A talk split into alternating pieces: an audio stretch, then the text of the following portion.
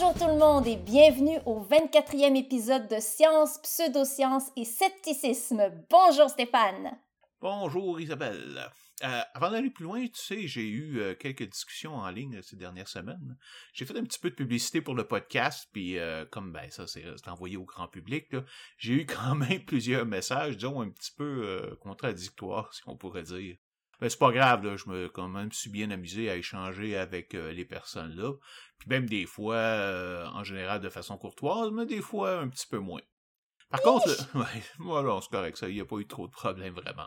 Par contre, quand j'ai interagi sur la page, mon nom apparaît comme euh, Science, Pseudosciences et Scepticisme, alors j'avais une personne qui m'accusait presque de ne pas vouloir révéler mon nom. Ben voyons! Pourtant, on dit nos noms tout le temps ici, là. Ben oui, mais ce qui fait que juste montrer qu'elle a probablement jamais écouté un de nos épisodes, là. Aussi, je lui ai juste signalé que nos deux noms sont comme sur le site du podcast, qu'ils n'ont certainement pas cherché à se cacher. Alors, juste pour être très, très, très, très, très précise, mon nom complet est Isabelle Stephen. S-T-E-P-H-E-N. Voilà. Et eh oui, puis moi, je suis Stéphane Thériault. T-H-E accent aigu, R-I-A-U-L-T. Et on vit tous les deux à Montréal, au Québec, au Canada. OK, OK. Disons qu'on ne leur tirera pas nos adresses précises quand On n'ira pas jusque-là. non, t'es sûr? Bon, OK, OK, OK. J'espère que la personne est satisfaite. bon, probablement pas. Euh, pour m'assurer qu'elle écoute même pas de toute façon, mais c'est pas grave. Ben, tant pis pour elle. Bon, comme on vous l'avait promis à l'épisode 22, on parle aujourd'hui de chiropratique. Oui, exactement. Puis euh, comme tu l'as mentionné, ben, ça se prononce chiropratique et non pas euh, chiropratie, par exemple. en même temps, en fait, on peut aussi l'appeler chiropraxie avec un X, là. Mais disons que je trouve ça un petit peu bizarre comme prononciation. Puis au Québec, on utilise toujours le mot chiropratique. Alors on va se tenir à ce mot-là.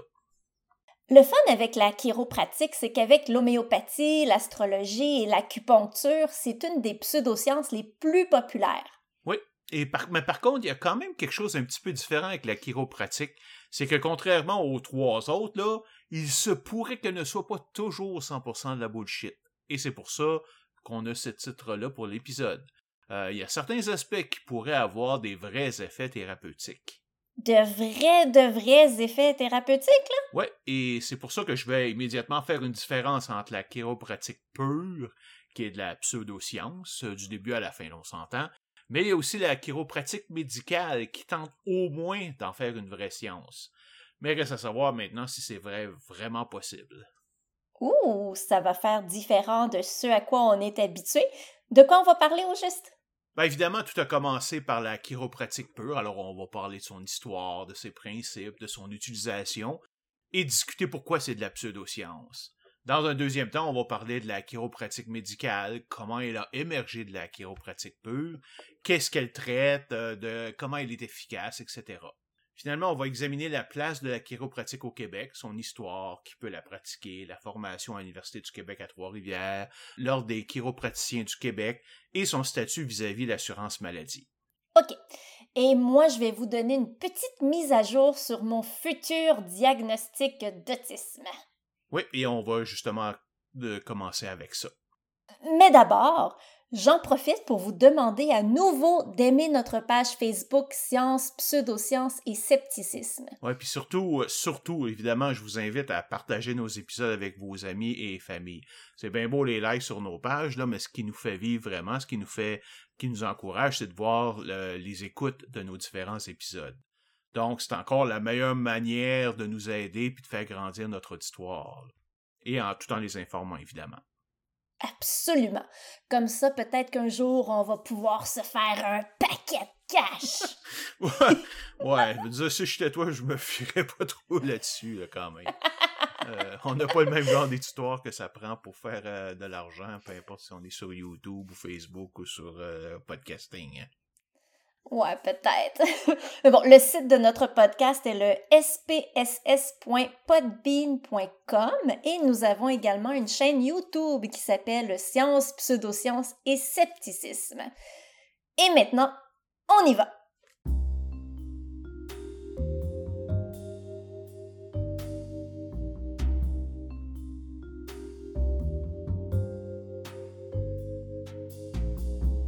Alors, comme on disait plus tôt, on va commencer par parler un petit peu de la poursuite de ton diagnostic d'autisme.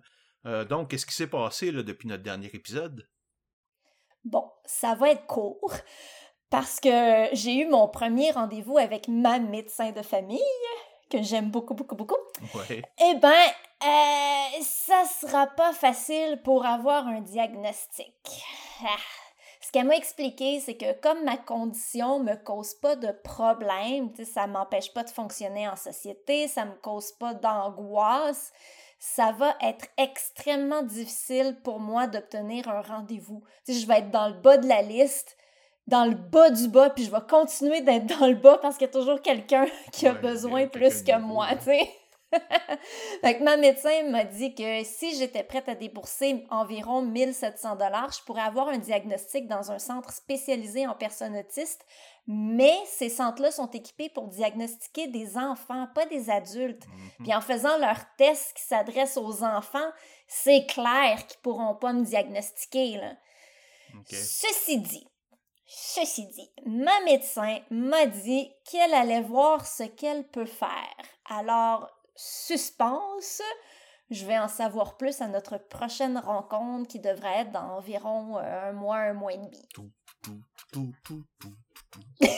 On va arrêter là parce qu'en ça, il va falloir payer des, euh, des redevances à Mission Impossible. en tout cas, ben, ben bon. Ouais, je comprends un petit peu en même temps parce que, comme tu dis, c'est vraiment pas évident et euh, ça te cause pas vraiment de problème. C'est sûr que s'il y a une priorisation à faire, ils vont toujours te mettre en dernier. Là. Puis euh, bon, 1700 dollars pour juste découvrir finalement si t'es vraiment autiste ou pas, c'est comme euh, c'est quand même euh, un petit peu cher. Là. Ben oui, puis c'est ça, surtout qu'il faudrait quasiment que je réponde comme si j'étais enfant au test, mais là, voyons donc, c'est compliqué, là. ouais, c'est ça. Mais bon, OK, donc on va continuer à suivre ça là, aussi longtemps que ça va, ça va rester d'actualité, si on peut dire. Là. Absolument, je, je, ne lâche pas le morceau. Je vais continuer à me battre pour avoir un diagnostic. Fait que parfait. Fait qu'on va en parler encore une fois dans ton prochain épisode. Absolument.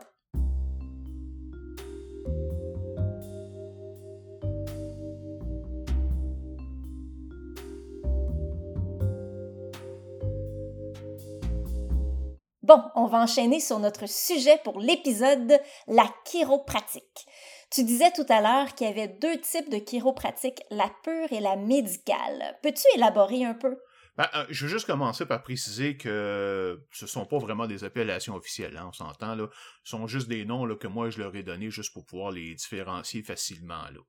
Ah, ok. Euh, ben alors commençons par la chiropratique pure, car comme tu disais, c'est elle qui est apparue en premier. Quand est-ce que ça s'est passé? Euh, la chiropratique a été créée en 1896 par un Américain du nom de Daniel David Palmer ou D.D. Palmer. Palmer était de formation un pratiquant de la magnétothérapie, une autre pseudoscience qui dit que l'exposition du corps humain à des ondes électromagnétiques venant d'un aimant peut avoir des effets bénéfiques. Ouais, ces gens-là n'ont pas nécessairement parlé à ceux qui croient que les ondes électromagnétiques sont dangereuses, hein? non, vraiment, c'est drôle. Des fois, on dirait qu'ils se contredisent eux-mêmes. Hein? Faudrait vraiment qu'ils écoutent l'épisode 18, là. Mais bon, euh, une contradiction de plus ou de moins, là. C'est bah. rien là. Anyway, Palmer a posé l'hypothèse que toutes les maladies avaient comme source la colonne vertébrale et que sa manipulation par les mains pouvait les guérir. Franchement, il a sorti ça d'où? Oh, probablement de son chapeau, là. Car il était certainement pas un docteur en médecine ou un scientifique. En fait, lui-même prétend l'avoir reçu de l'autre monde, plus précisément d'un docteur qui était mort voilà plus de 50 ans. Ah, bon, ça c'est une source fiable. Supposément, il aurait guéri son premier client, un homme qui travaillait dans son bâtiment et qui souffrait d'une très mauvaise ouïe depuis plus de 17 ans, suivant un pop dans sa colonne vertébrale. Après avoir manipulé sa colonne, donc Palmer a annoncé que l'ouïe de son patient s'était presque complètement rétabli. On dirait que j'ai des doutes. Excuse-moi, continue là. ben voyons donc, je te comprends pas. Donc, euh, dès 1898, Palmer fonde la Palmer School of Chiropractic et commence à l'enseigner à un groupe restreint de personnes. Il y a son fils Bartlett Joshua, B.J. Palmer, dont on va utiliser leurs initiales, euh, ensuite prit le contrôle de l'école en 1906 et entreprend une rapide expansion. Oui, mais c'est supposé être quoi le mécanisme de guérison? Ben écoute, quand je te dis que c'était basé sur la pure croyance, là, figure-toi donc que les chiropraticiens de ce temps prétendaient que les maladies étaient causées par une interruption du flux de l'énergie nerveuse divine qui se promène en nous de façon constante et représente la présence de Dieu dans le corps humain. Hein? Et oui, il n'y a aucune explication évidemment qui est donnée sur l'existence de cette énergie, donc on fait juste assumer qu'elle existe. Ils appellent d'ailleurs ça l'intelligence innée du corps. Wow! Sauf que si tu élimines la mention de Dieu, ça ressemble vraiment beaucoup au ki ou au chakra ou à n'importe quelle autre énergie magique de ce type-là. C'est pas très original. Hein? Qu'est-ce que tu veux, les humains sont pas tellement originaux eux-mêmes. Hein? évidemment, ben, j'ai pas besoin de te dire qu'on n'a jamais pu détecter cette fameuse énergie. Mais c'est pas important de comprendre pourquoi elle existe ou comment elle fonctionne, car D.D. Palmer lui-même a déclaré que la compréhension de l'intelligence innée n'était pas nécessaire pour pratiquer la chiropratique. Ben oui, c'est ça. Cherchez pas à comprendre. Posez-vous pas de questions. Fiez-vous à moi. On dirait un prêcheur. Ben, en fait, à ce début, la chiropratique avait beaucoup de choses en commun avec la religion, à tel point que les deux Palmer ont sérieusement considéré en former une vraie, ce qui les aurait d'ailleurs protégés des poursuites par le corps médical, du moins aux États-Unis. Ils se sont également présentés comme des artisans par rapport à des scientifiques comme les médecins, pour éviter tous les problèmes d'affiliation, ce qui a causé de très nombreux conflits avec euh, l'American Medical Association d'ailleurs, qui les accuse dès le départ de pratiques illégales de la médecine. Est-ce que la chiropratique a été acceptée dans la société aux États-Unis? Ben, en fait, elle a été très controversée dès son apparition, car elle faisait partie d'un type de médecine alternative qui était basé sur la manipulation manuelle du corps, avec comme euh, l'ostéopathie et le placement des os, et qui n'était pas reconnu par la médecine moderne.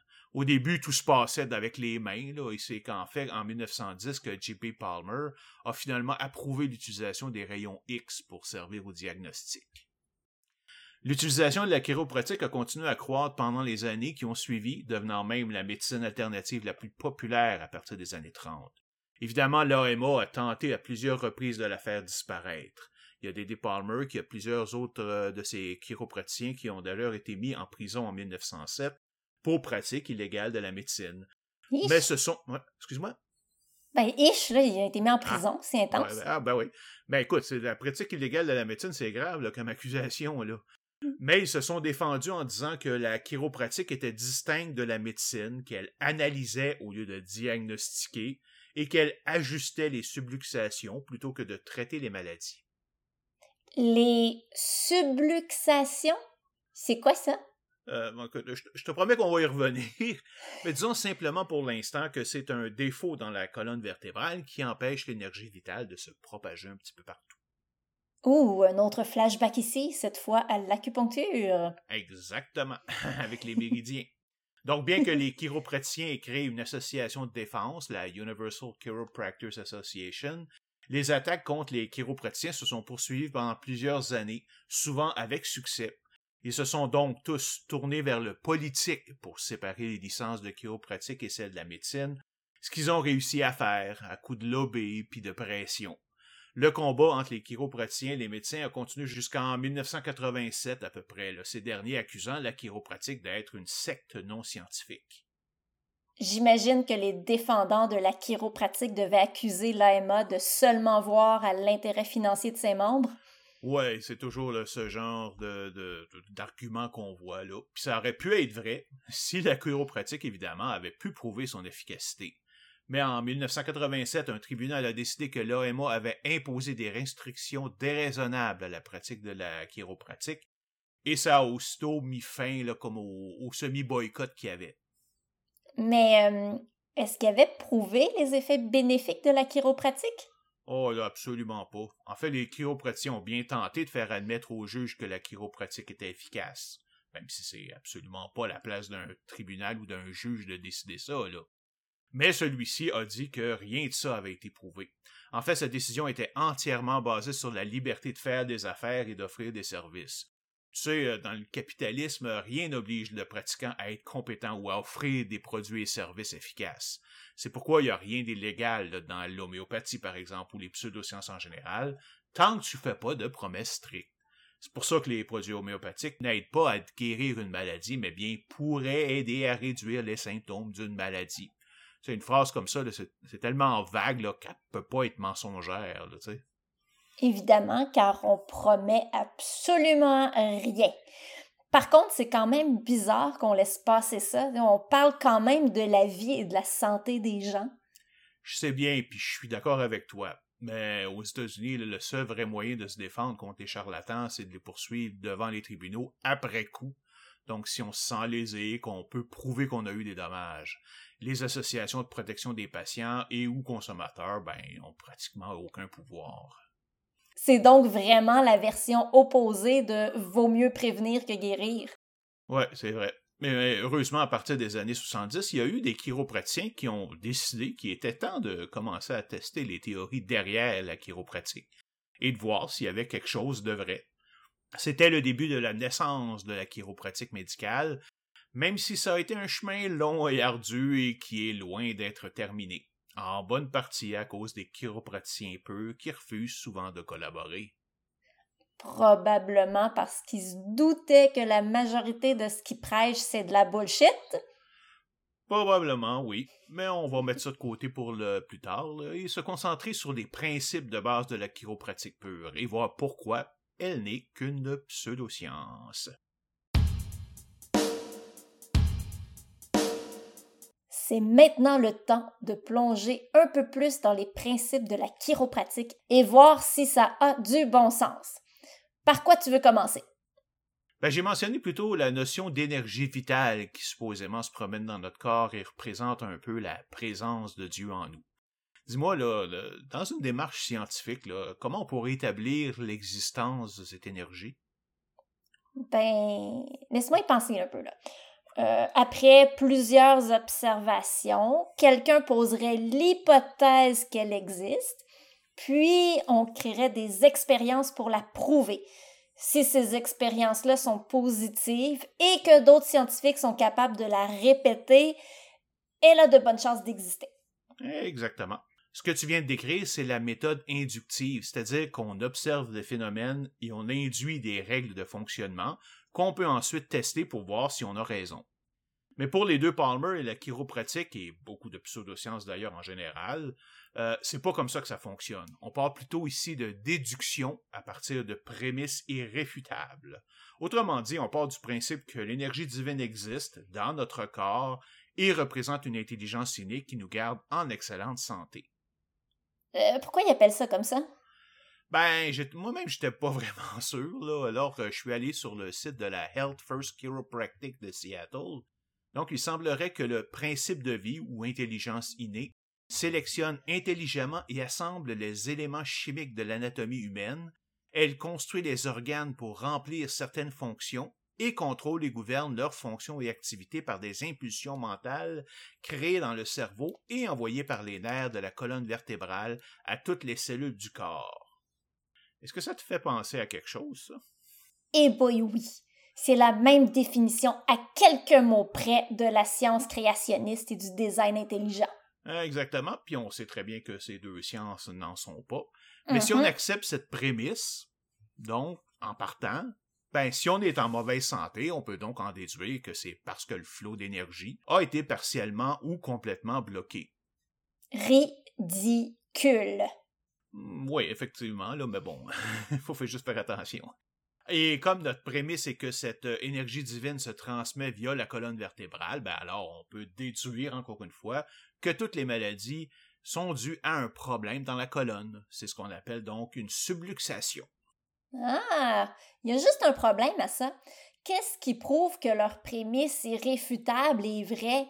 Je crois même pas que Dieu existe. C'est pourquoi j'accepterais que son énergie divine coule en moi. Et il y a tellement de preuves que l'évolution n'est pas guidée par un créateur. Ah! Puis c'est exactement là où la chiropratique pure devient pratiquement une religion. C'est la même idée que de déclarer que Dieu a créé le monde en six jours, voilà six mille ans. Il n'y a absolument aucune preuve de ça. Et plein de preuves que ça s'est pas passé comme ça.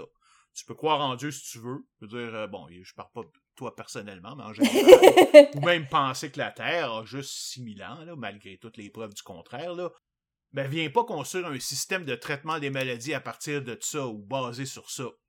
évidemment, comme pour le qui, il n'y a absolument personne qui a pu mesurer ou même observer cette soi-disant énergie.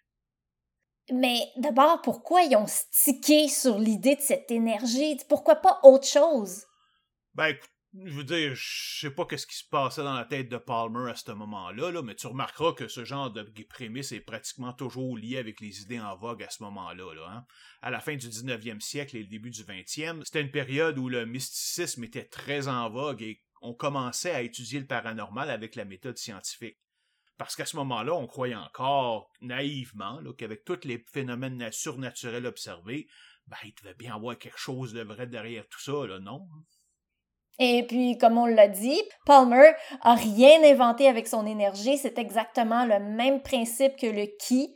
Je suis curieuse de savoir s'il est arrivé euh, à cette idée par lui-même ou s'il a simplement entendu parler du qui puis il l'a adapté à son idéologie chrétienne. Ben, c'est difficile à dire, évidemment.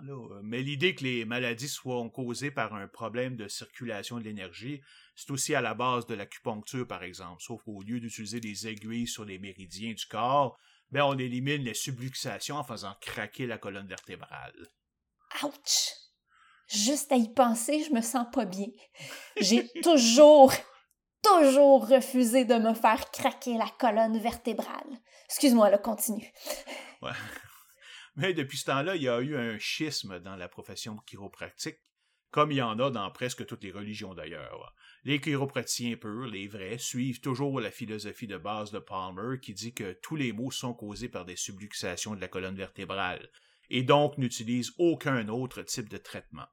Quand tu dis tous les maux sont causés par des subluxations de la colonne, est-ce que ça veut dire littéralement toutes les maladies, genre autant le rhume que le cancer?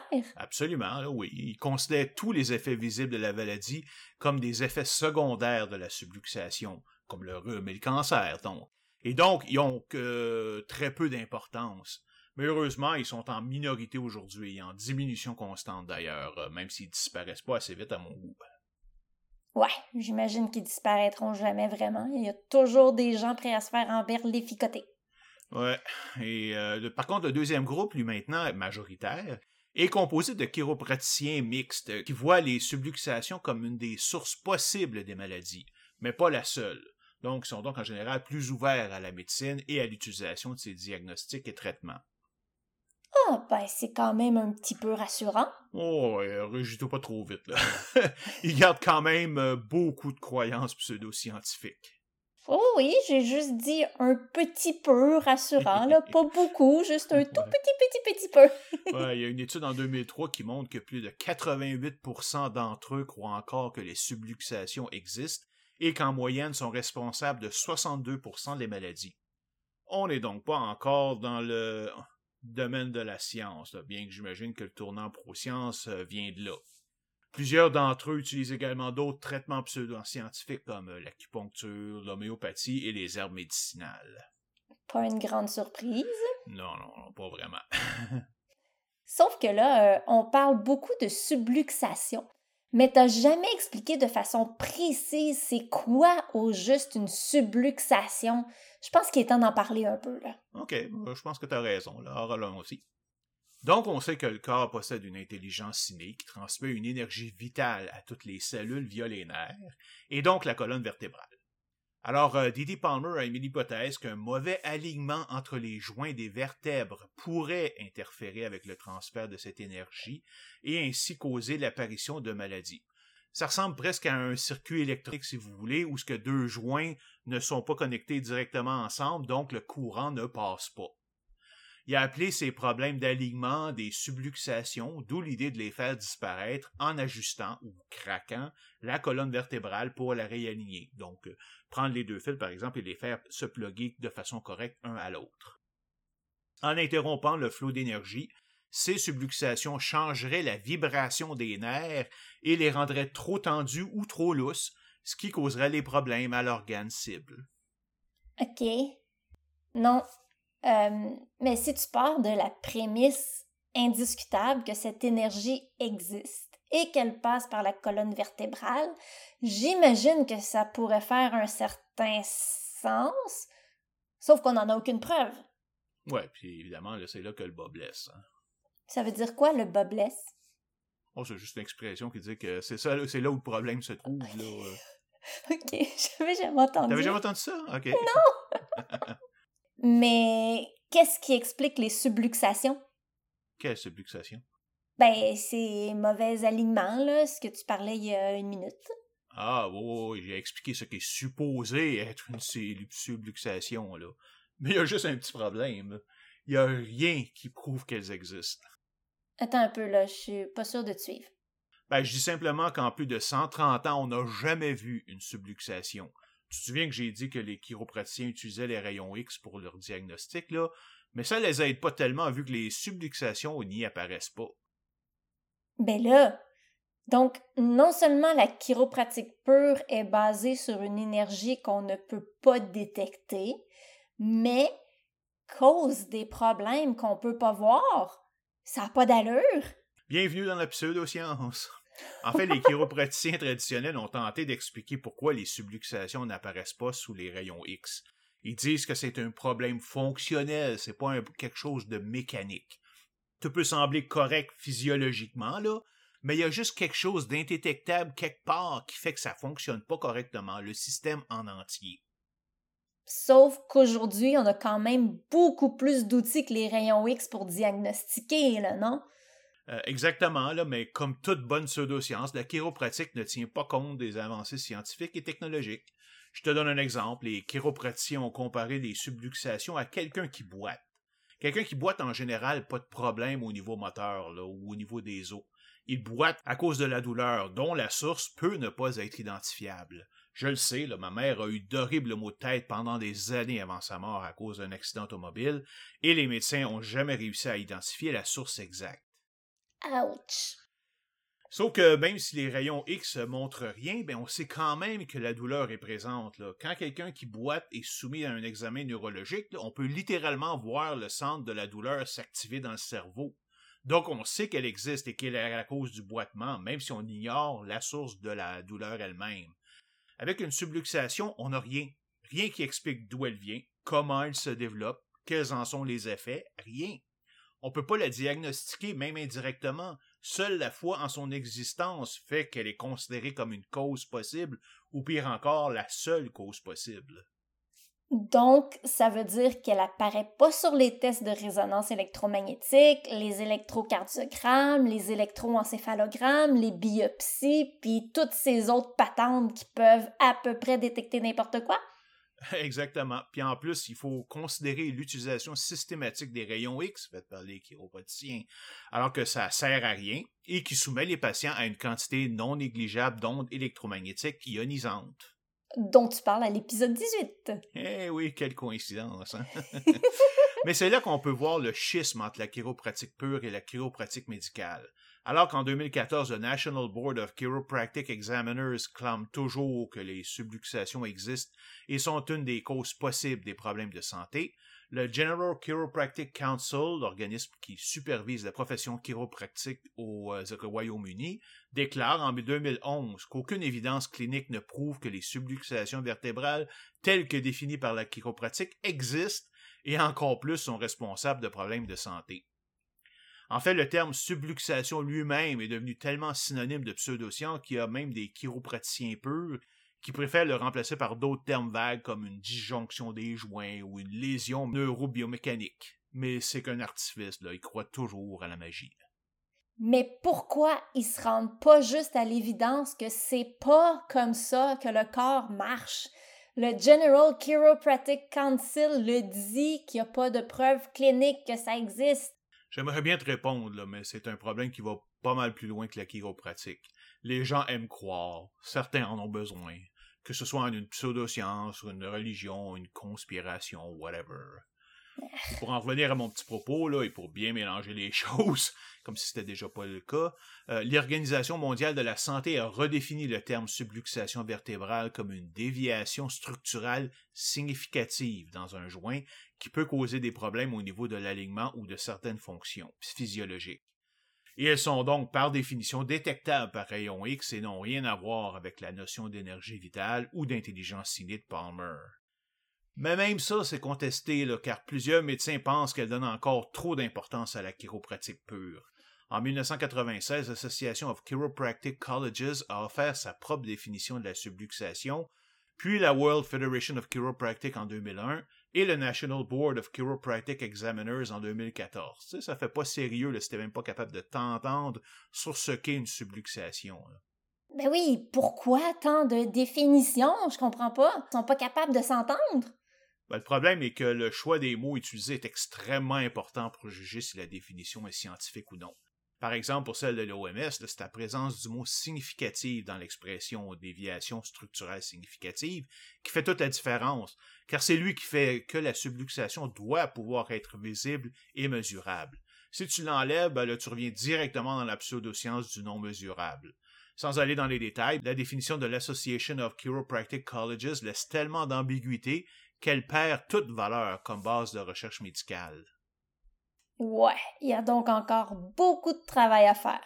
Mais à part les subluxations, c'est quoi les traitements offerts par la chiropratique, comme lorsqu'ils tentent de manipuler notre colonne vertébrale? Ben ouais, ils, appellent ça un ajustement vertébral et c'est essentiellement la manière dont la chiropratique tente de réaligner les connexions pour éliminer les subluxations. Ces manipulations sont faites avec les mains ou certaines fois avec un ressort en un point bien précis de la colonne. Il y a deux types de manipulations. La première consiste en une pression forte mais rapide, un, choc, qui provoque un craquement, et vise à améliorer la portée de mouvement d'un joint. La deuxième est plus douce avec une pression plus ou moins légère mais constante pendant une certaine période de temps. Il existe aussi plusieurs écoles de techniques d'ajustement chiropratique, mais bon, écoute, euh, on perdra pas de temps à toutes les énumérer ici, ça servira à rien. La plupart des chiropraticiens utilisent différentes techniques venant de différentes écoles. Hey, euh, je vois un ostéopathe depuis quelques mois pour euh, mes étourdissements. Puis le mois passé, je me suis réveillée avec une douleur dans le dos. J'ai dormi croche, puis j'avais comme quelque chose de coincé. Ben, l'ostéopathe m'a fait un genre de craquement dans le dos pour faire partir la douleur. Est-ce que c'est de la chiropratique qui a fait? Ben évidemment, là, je peux pas te confirmer quoi que ce soit. Là, je suis pas un docteur ou un, ostéopathe ou euh, chiropraticien. Là. Bien sûr. Mais l'ostéopathie a aussi une partie médicale et une partie pseudoscience. Et comme je le disais au tout début, elle est basée sur la manipulation des os par les mains. Alors, je suppose que ce que tu as reçu est vraiment un traitement euh, ostéopathique. Ben, en tout cas, ça a marché pour mon dos bloqué, là, mais il m'a pas parlé de subluxation ou quelque chose du genre. Ouais, puis ça confirme un petit peu ma supposition. Là. Et on va discuter évidemment plus loin de l'efficacité de ce traitement. Tu disais au début que Palmer clamait que les subluxations étaient responsables de toutes les maladies. Euh, j'imagine que ça a été testé? Ah, ben, évidemment, oui, bien sûr. Et qu'est-ce que ça a donné? Ben, c'est là que la chiropratique se détache de la plupart des pseudosciences, car, par exemple, comparé à l'homéopathie ou le Reiki, ben, il y a un vrai acte médical qui est fait, là. Ça se passe pas juste dans la tête. Mais reste maintenant à savoir si le traitement est efficace ou pas. Et c'est là que les études ont montré que la chiropratique en général pourrait être efficace pour certains types limités de traitement. Pour commencer, là, oubliez tous les effets miracles de rétablissement du flot divin normal. Les seuls vrais effets bénéfiques de la chiropratique se retrouvent au niveau des problèmes des nerfs et de la colonne vertébrale, plus particulièrement dans le bas du dos. Hmm, c'est très précis comme type de traitement. On est quand même loin de la, panacée, l'instrument de guérison miracle qui peut tout auto-guérir. Non seulement ça, mais ces traitements doivent aussi être au moins autant ou même plus efficaces que d'autres traitements semblables pour que ça vaille vraiment la peine de les utiliser. Là. Et c'est là que le bas encore une fois. Même pour les douleurs au dos, les études sont incapables de montrer que la manipulation chiropratique, bien qu'efficace, l'est plus qu'un simple massage thérapeutique ou autre type de traitement de ce genre. Elle semble efficace pour lutter contre la lombosciatique, qui est une douleur à la colonne vertébrale au bas du corps, et les hernies discales lombaires, par exemple. Elle semble également aider à gérer la douleur pour l'arthrite au niveau du genou, et ainsi de suite, des petites choses comme ça bien précises. Attends, attends, attends, attends. Est-ce que le chiro aide à gérer la douleur de l'arthrite au genou en faisant craquer la colonne du patient? Ben, je peux pas te le dire avec précision, encore une fois, là, je suis pas un chiropraticien ou un docteur, là. Mais oublions pas que la douleur est transmise au cerveau via la colonne vertébrale. Donc, j'imagine que techniquement, c'est possible, oui. Il y a une revue de littérature qui a été effectuée en 2011 par le département d'épidémiologie et biostatistique du IMGO Institute for Health and Care Research aux Pays-Bas, qui montre que les manipulations vertébrales pour le traitement de la douleur chronique dans le bas du dos, en fait, n'est pas plus efficace que d'autres traitements. Le même groupe a publié une autre revue en 2013 concernant les douleurs aiguës au bas du dos, avec le même résultat. Non seulement la manipulation vertébrale n'est pas meilleure que toute autre thérapie, mais elle n'est même pas meilleure qu'une fausse manipulation vertébrale. Donc, une manipulation vertébrale par quelqu'un qui ne sait pas comment faire. C'est un peu comme l'acupuncture correcte euh, qui offre pas de meilleurs résultats que l'acupuncture simulée ou fait par quelqu'un qui connaît rien du qui ou des méridiens. Même le Centre national de médecine alternative et complémentaire américain a publié en 2012 une revue indiquant que la manipulation vertébrale telle que faite par la chiropratique médicale n'était qu'une des options possibles pour le traitement de la douleur douce à modérée dans le bas du dos, avec euh, l'exercice par exemple, le massage, la physiothérapie, l'application de la chaleur ou tout bonnement utiliser un matelas plus ferme ou prendre des médicaments contre la douleur. Donc, même financièrement, c'est probablement pas la meilleure solution. Ça doit coûter quand même cher, le chiro. Ben, en fait, pas particulièrement, euh, mais certainement plus que l'exercice, la chaleur ou le matelas ou les médicaments. Ça dépend aussi où ce que tu vis. Hein. Ici, euh, évidemment, on a toute nos, euh, notre médecine couverte, alors qu'aux États-Unis, il faut qu'ils payent de leur poche. Hein. Donc, c'est toujours une analyse coût-bénéfice qu'il faut faire.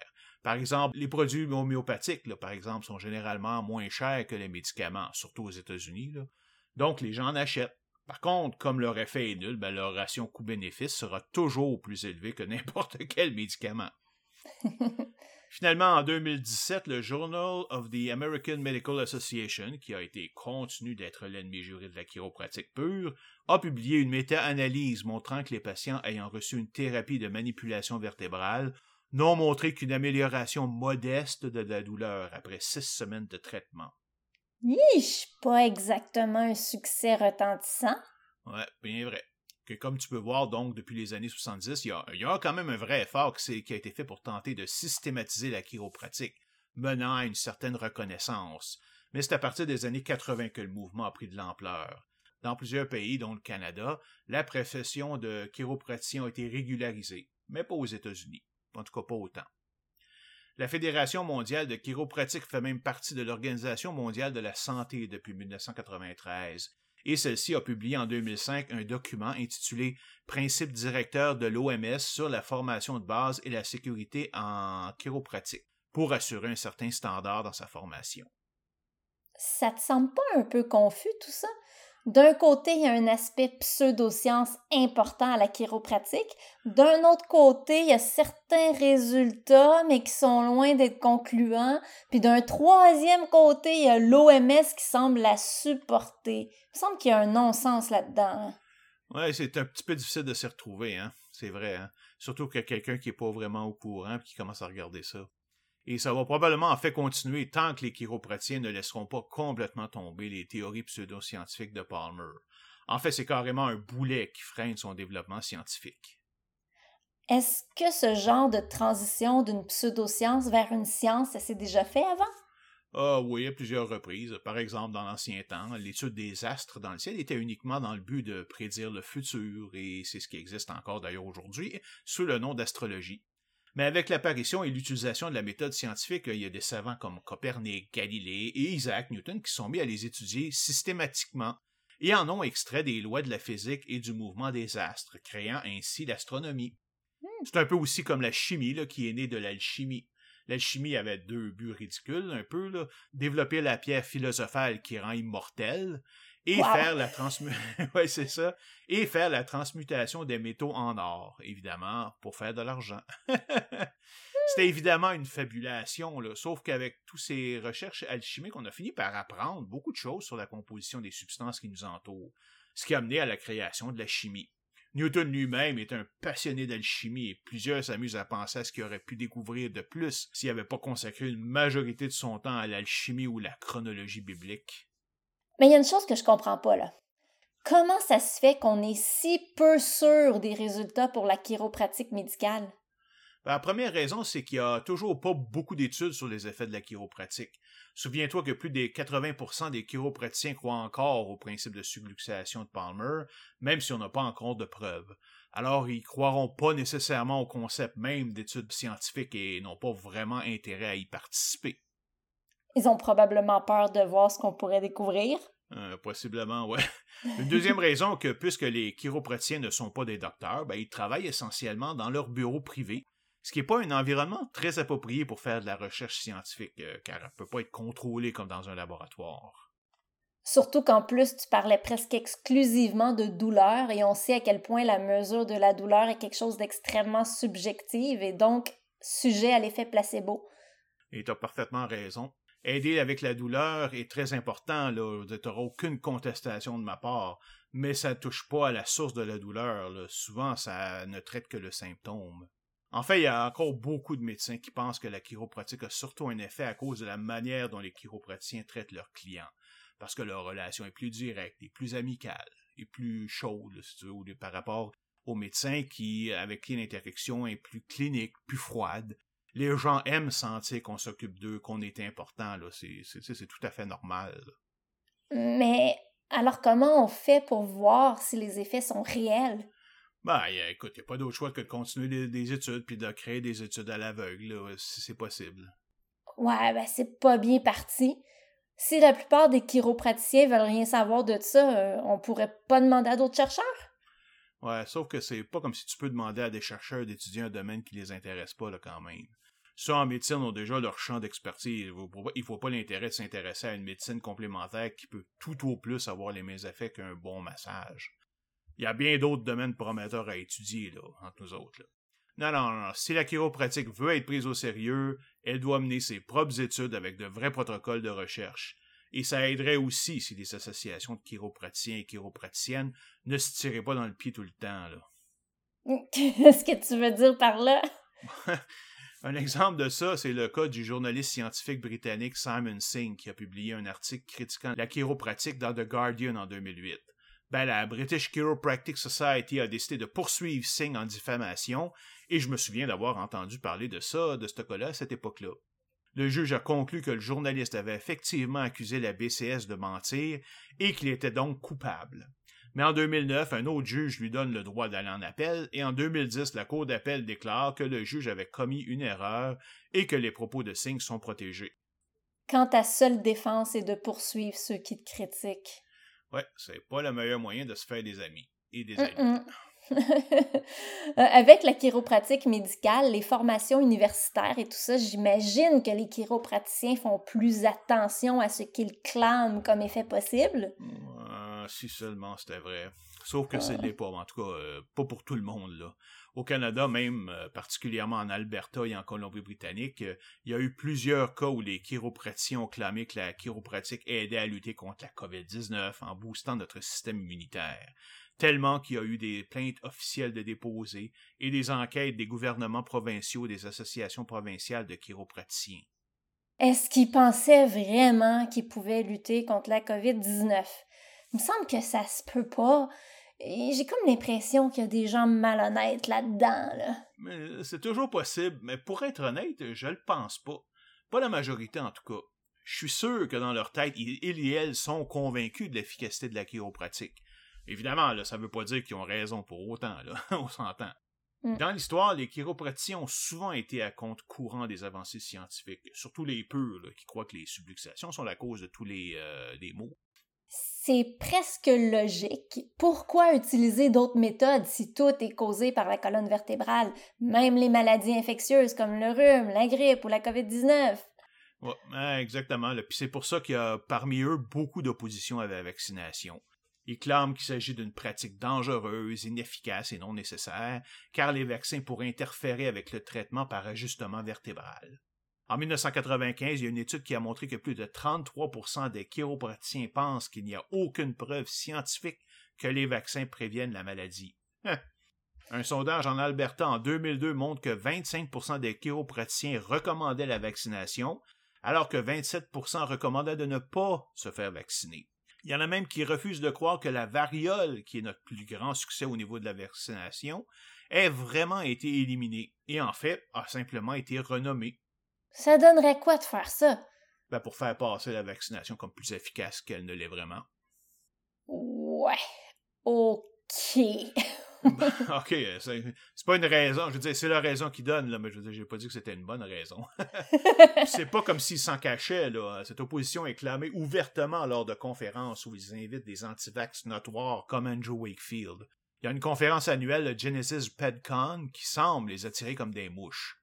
Elle est organisée par Terry et Stu Warner, deux chiropraticiens purs qui ont comme but avoué de miner la confiance des parents envers les pédiatres. On y trouve entre autres euh, comme invité John F. Kennedy Jr., le fils de Robert Kennedy et président de Children's Health Defense, un groupe qui plaide contre la vaccination. Il a entre autres comparé le supposé autisme causé par les vaccins à l'Holocauste. Il déblatère encore que le timérosal cause l'autisme, ce qui est évidemment faux, et qu'il y a une grande conspiration entre les épidémiologistes des gouvernements, l'industrie des vaccins et un paquet d'autres scientifiques pour mentir et cacher ces données. Ils sont conspirationnistes en plus. Sauf que si tu y penses, c'est pas tellement surprenant, vu le nombre de Kiro qui croient à la magie. Et la cerise sur le Sunday, c'est que l'un des commanditaires de la conférence est le National Vaccine Information Council, une organisation qui fait de la désinformation sur les supposés dangers de la vaccination. Sa fondatrice, Barbara Lowe Fisher, n'hésite pas à comparer les docteurs qui vaccinent aux docteurs nazis, le genre euh, Mengele, qui faisait des expériences horribles sur les prisonniers de guerre. Oh my god, c'est vraiment révoltant de voir des chiropraticiens se lier à ça. Une autre chose que j'ai vue sur les sites de chiropratique et qui me semble à première vue très dangereux est le traitement des enfants et même des bébés. C'est pas dangereux ça? Ben, disons que c'est probablement l'un des sujets les plus controversés de la chiropratique. Le problème est qu'à ces âges, ben, les os des enfants sont en pleine croissance, donc faire des ajustements, leur craquer leur colonne vertébrale à ce moment-là pourrait avoir des conséquences à long terme. Mais pourquoi ils ont même le droit de faire ça? C'est presque du barbarisme. Ben, le problème, c'est qu'autant aux États-Unis qu'au Canada, les chiropraticiens ont le droit de traiter tous les cas de pédiatrie. Pourtant, une étude du département d'orthopédique du Penn State College of Medicine montre que le traitement chiropratique de plusieurs maladies et malformations a mené à de mauvais diagnostics, des traitements inefficaces, des effets secondaires indésirables de la manipulation vertébrale et une référence trop tardive à un médecin qualifié. C'est vraiment dégueulasse. Euh, assez qu'en 2019, le Chiropractic Board of Australia a demandé l'arrêt de toute manipulation vertébrale sur les enfants de 2 ans et moins en attendant une étude indépendante de leur efficacité sur les enfants de 12 ans et moins. Bon, au moins un groupe responsable. Oh, c'est pas par bonté. Hein. Ils n'ont pas eu le choix lorsque des vidéos ont surgi montrant des manipulations sur des enfants et des bébés. Et même ça, c'est la réaction outrée de la population qui les a fait réagir. Et les vidéos étaient loin d'être les seuls euh, cas problèmes. En 2013, par exemple, il y a un pédiatre de Melbourne qui a traité un bébé de 4 mois dont le cou avait été cassé par un chiropraticien. Après enquête par le Chiropractic Board, il a pu garder sa licence à condition de recevoir de la formation supplémentaire. Ben voyons donc, il devait être en prison, ce chiro-là. Ah! En 2015, les médias ont rapporté le cas de chiropraticiens qui n'avaient pas la permission d'opérer dans des hôpitaux, mais qui s'y infiltraient discrètement pour ajuster des bébés naissants. Résultat, une obligation de suivre une formation en éthique et développement professionnel. Hey, euh, j'aurais-tu sacré ça dehors, moi, à coup de pied dans le cul, là? Ah, c'est tellement frustrant, là. J'imagine qu'il se faisait payer pour faire ça. Ben, évidemment, j'imagine qu'il faisait ça à la demande des parents, là, quand même, au minimum. Mais ça change rien, là, car en tant que fournisseurs de services médicaux et de professionnels du monde médical, ils sont responsables de l'application éthique de leurs pratiques, là. Puis finalement, il y a eu un célèbre chiropraticien, Ian Rosborough, a publié une vidéo promotionnelle sur YouTube qui le montrait en train de manipuler la vertèbre thoracique d'un bébé prématuré de 4 jours seulement pour refoulement d'acide écolique. En fait, le problème, c'est que ces conditions-là, ils sont même pas diagnostiqués chez des bébés de cet âge-là. On ne sait même pas si les bébés ont ça. Ah! Est-ce que le pauvre petit, petit, petit bébé a survécu? Ben, probablement, là, je pense que ça aurait. Il aurait pas mis la vidéo en ligne si c'était pas le cas, là. Sans ça, ça aurait été littéralement euh, été un snuff film, là. Un film quelqu'un meurt pour le vrai à l'intérieur. Oui, effectivement. Au Canada, la situation est pas vraiment meilleure, hélas. Commençons par le cas de Sharon Kirkey, une journaliste du National Post, qui a publié un article dénonçant la pédiatrie chiropratique au Canada. Ça, c'est la chiropratique assistée, disons, pour les enfants. Elle cite en particulier des formations de 12 heures sur l'ajustement de bébés données par l'Association internationale de pédiatrie chiropratique, pendant lesquelles les chiropraticiens vont littéralement utiliser des poupées pour se pratiquer. Bien que les Barbie et les Cabbage Patch Kids ne soient pas adéquats, je te rassure. Mais wow! Une formation de 12 heures sur des poupées, je n'en reviens pas. Ben, après cette attaque appuyée par plusieurs médecins et pédiatres, l'Association chiropratique canadienne a répondu publiquement par une lettre très générique mentionnant les points suivants. Donc, premièrement, beaucoup de Canadiens utilisent la chiropratique comme traitement. Deuxièmement, la chiropratique est efficace pour le traitement de certains problèmes musculaires, squelettiques et du système nerveux, autant pour les enfants que pour les adultes. Troisièmement, elle cite une étude sur la pédiatrie chiropratique qui donne simplement une liste des meilleures pratiques et des indicateurs de maladies et de problèmes. Malheureusement, ces trois points, là, ça veut rien dire et montrent plutôt à quel point l'OCC n'est pas vraiment une association scientifique. Pas que ça me surprenne, mais euh, comment ça? Ben, regarde leur premier point. Oui, la chiropratique est populaire. So what? L'homéopathie aussi l'est, euh, tout comme l'astrologie, ça en fait pas des sciences pour autant. Ah ben oui, c'est pas un argument du tout, là, ça. la deuxième affirmation est carrément mensongère. Non seulement les seuls effets notés ont été pour différents types de douleurs dans le bas du dos, ce qui est beaucoup plus restreint que ce qu'ils clament, mais on sait pertinemment que la chiro n'a rien à voir avec le système nerveux. De plus, euh, aucune étude n'a été faite sur des enfants dont le corps est en pleine croissance. Donc, de dire qu'il y a des effets mesurés sur les enfants et les adultes est un mensonge. Finalement, concernant le troisième point, j'ai aucune idée pourquoi ils considèrent euh, montrer une liste des meilleures pratiques comme un argument positif. Je suis sûr que je pourrais créer une liste des meilleures pratiques en astrologie ou en homéopathie, mais encore une fois, il n'y a rien qui garantisse qu'elles ont été obtenues de façon scientifique je peux très bien les inventer au fur et à mesure euh, lorsque je les écris. et j'imagine que s'il y avait de vraies études qui montraient l'efficacité de la pédiatrie chiropratique, l'association les aurait listées. Tu peux être sûr, ce qui prouve bien finalement qu'elle n'existe pas.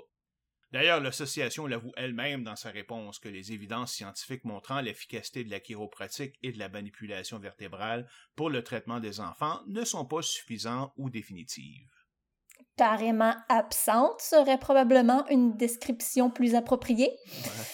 un, autre point de, un autre point de la réponse, c'est la citation d'une étude qui montre qu'il est impossible de lier certaines réactions adverses survenues peu après les traitements chiropratiques, comme par exemple certaines morts, avec les traitements, avec les traitements eux-mêmes. Le problème est que tout est question d'analyse coût-bénéfice. Par exemple, avec le vaccin de AstraZeneca, qui pourrait peut-être causer des thromboses. Enfin, on sait maintenant qu'il cause des thromboses. Mm-hmm. Est-ce qu'on doit arrêter son utilisation? Combien de morts peut-il causer, mais aussi combien de morts peut-il prévenir? Étant donné son efficacité de 64% pour prévenir la maladie, mais de 100% pour prévenir les cas graves de la maladie, c'est ça qui est important, le fait qu'il est plus simple à distribuer parce qu'on peut le stocker à des températures normales, est-ce que ça vaut vraiment la peine de suspendre son utilisation? Euh, c'est des questions à se poser, là. Surtout que ceux qui ont une forme sévère de la COVID ont environ 25% plus de chances de faire une thrombose. Alors moi, Personnellement, j'hésiterais pas à prendre le vaccin AstraZeneca ou Johnson Johnson, parce que lui aussi peut causer des thromboses. Euh, une chance sur plusieurs milliers de cas, c'est très, très, très raisonnable. Écoute, il y a plus de 8 500 000 vaccins qui ont été injectés à ce jour au Canada, tout vaccin compris. On a compté environ 595 cas d'effets secondaires importants, un taux d'à peine 0,007% et toujours aucun mort. 709 000 doses du vaccin au moment où j'ai écrit ces, valeurs, ce, texte-là, du vaccin AstraZeneca ont été injectés. Et je pense qu'on est rendu maintenant à 1,2 million, quelque chose du genre. Et on vient d'avoir comme notre deuxième cas de thrombose. Trois. Et d'ailleurs, les... Hmm? On est rendu à trois, ouais. Bon, tu vois, ben là, évidemment, de, ça dépend de quel jour on enregistre ça. Oui. Mais bon, le, fait est que, ben là, de toute façon, comme je dis, on est, on est, on est rendu, je sais pas combien il y a de doses de AstraZeneca, mais tu sais, on est dans les millions, là, tu sais. Et, les, les trois, ben les trois s'en sont remises comme il faut. Il y a eu encore toujours aucun mort du, du vaccin au Canada. Exact. Juste te donner une idée, là, il y a environ 23 500 morts, encore une fois, au moment où que, j'ai écrit le texte, de la COVID-19 au Canada. Je sais pas combien de cas graves ont nécessité une hospitalisation, parce que c'est pas écrit nulle part, je l'ai pas trouvé, mais c'est au moins le double. Donc, euh, alors disons 47 000 personnes euh, qui ont été hospitalisées. Selon l'agence Science Presse, le taux de thrombose dans une population normale est de 0,056 donc, si on l'augmente de 25% euh, ça nous donne 0,07% chez les cas sérieux de COVID-19. Ça veut dire que dans les cas graves, il y a 6,5 thromboses de plus que la moyenne normale qui se fait chez ceux qui ont la COVID-19. Par contre, dans un groupe de 47 000 personnes, les chances d'avoir un seul cas de thrombose dû au vaccin est de 0,07% donc pratiquement zéro. 6,5 sans vaccin contre 0,001 avec le vaccin AstraZeneca, ben le calcul montre bien que même dans son état actuel, le vaccin est très utile. Évidemment, si d'autres vaccins sans des effets secondaires sont disponibles, ben évidemment, il est préférable de les utiliser, là, mais c'est pas comme si on mettait vraiment notre vie en jeu. C'est sûr. C'est un peu comme lorsque la ceinture de sécurité est devenue obligatoire. Ceux qui étaient contre mentionnaient des situations très particulières où elles pouvaient être dangereuses, tout en évitant de mentionner ceux bien plus nombreux et fréquents où elles prévenaient les morts, comme en, empêchant l'expulsion des occupants hors de la voiture lors de collisions. Il y a pas mal plus de gens qui meurent dans une collision que lorsque leur voiture euh, prend feu, là, mettons. Selon la Société d'assurance automobile du Québec, le port de la ceinture réduit de 50% le risque de mort ou de blessure grave lors de collisions. Ceux qui continuent à ne pas s'attacher représentent environ 10% de la population, mais plus de 30% des morts lors d'accidents de la route. Wow. Mais pour en revenir à la chiropratique, le problème est qu'on ne sait même pas si elle est efficace sur les enfants. Donc, on ne peut même pas faire aucune analyse coût-bénéfice. Alors, selon le principe de précaution, ben, on ne devrait pas arrêter son utilisation, comme on vient de le faire en Australie. La réponse de l'association continue en disant que la chiropratique a beaucoup évolué depuis D.D. Palmer et qu'elle est de plus en plus basée sur l'évidence, comme montre le fait qu'elle est enseignée dans deux universités. Sauf qu'aucun de ces programmes, ou même n'importe quel programme sérieux à travers le monde, ne se spécialise en pédiatrie chiropratique. C'est comme dire que des soins gériatriques sont bien adaptés aux enfants juste parce que la gériatrie est enseignée à l'université. Et juste pour montrer l'absurdité de la chose, la gériatrie est la science de l'étude et du traitement du vieillissement. Finalement, au sujet des petits cours pour apprendre la pédiatrie chiropratique, euh, l'association reconnaît que, comme pour tout programme de formation en santé, ben 12 heures, c'est totalement insuffisant pour développer une expertise. Mais comme elle n'a aucune affiliation avec ceux qui donnent le cours, ben elle ne peut émettre aucune recommandation sur la qualité du cours ou de son enseignement. Ben voyons, c'est une vraie association ou c'en est pas une? Tu peux être sûr que si une formation de ce type-là était donnée sur un sujet médical, le Collège des médecins interviendrait tout de suite pour y mettre fin, là. puis le formateur serait poursuivi pour pratique illégale de la médecine ou au moins suspendu pour incompétence. Eh oui, tout ce que l'Association de chiropratique canadienne montre est qu'elle n'a en fait aucune autorité sur ses membres ou sur la chiropratique en général, et donc qu'elle ne sert pratiquement à rien sinon qu'à promouvoir sa profession. Surtout que pratiquement tous les chiropraticiens canadiens en font partie. C'est un non-sens. Mais c'est pas ça le pire. Dans l'une des formations rapides, Sharon Kirky a même entendu un enseignant mentionner que chaque nouveau-né a besoin d'un ajustement vertébral pour débloquer les interférences du système nerveux. Ces interférences seraient causées par... Par... Oh, par le passage à travers le vagin au moment de la naissance. Ben voyons donc, c'est bien ridicule. C'est probablement des choses les plus stupides que j'ai jamais entendues. Ouais, moi aussi, là. Tu sais, comme si le corps était fait de même, là. Voyons donc. Puis même l'ACC a dû reconnaître que ce concept n'était pas supporté par la science. Là. Est-ce qu'elle s'en est au moins pris à cet imbécile pour le dénoncer? Même pas. Par Ah. contre, les pédiatres médecins, eux autres, se sont pas gênés pour traiter l'Association internationale de pédiatrie chiropratique de charlatans. Cette association supporte d'ailleurs la fausse connexion entre le mercure et l'autisme. Un médecin a comparé le tout à l'équivalent de vouloir apprendre à entuber correctement un jeune enfant en deux jours. C'est complètement ridicule et ça risque d'avoir des conséquences graves si c'est mal fait.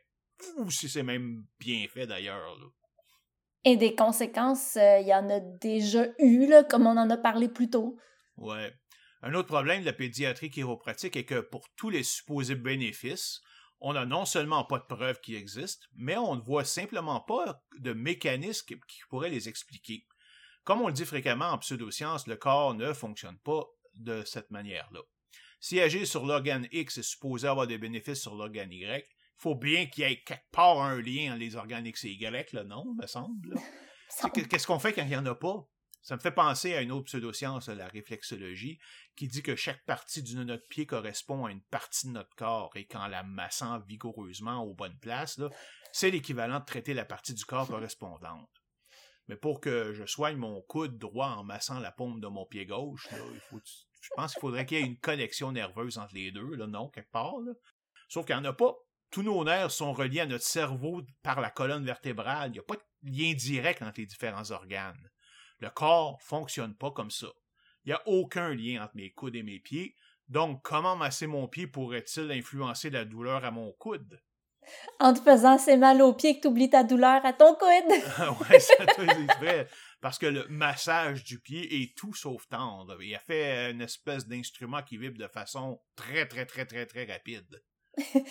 C'est drôle parce que quand j'étais ado, après avoir lu un livre sur la réflexologie, j'ai essayé de faire partir mon mal de gorge en me massant vigoureusement le gros orteil. Ça n'a jamais marché. Mais revenons à la chiropratique. C'était quoi l'excuse de l'association pour pas stopper ces conférences dangereuses?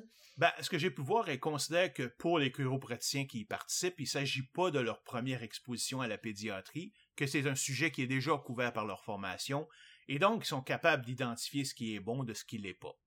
OK, mais à ma connaissance, la pédiatrie est une spécialité complète par elle-même à l'intérieur de la médecine. Prendre quelques cours de pédiatrie dans le cadre d'un programme en chiropratique fait pas de toi un pédiatre.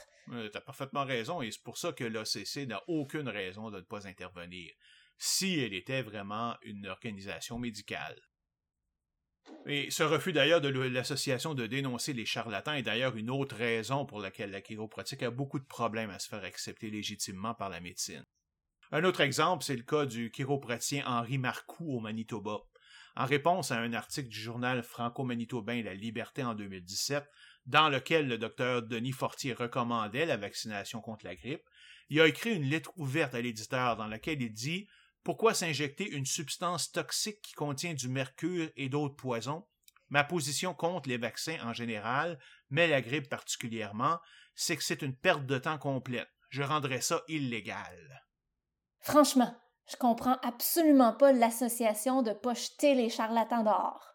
Oh, il ajoute même qu'il ne recommande pas les vaccins car le processus d'immunisation est un processus naturel du corps humain, qu'il est parfaitement capable de s'immuniser par lui-même de toutes les attaques. Bien que les vaccins puissent immuniser temporairement, seule l'immunisation naturelle est permanente.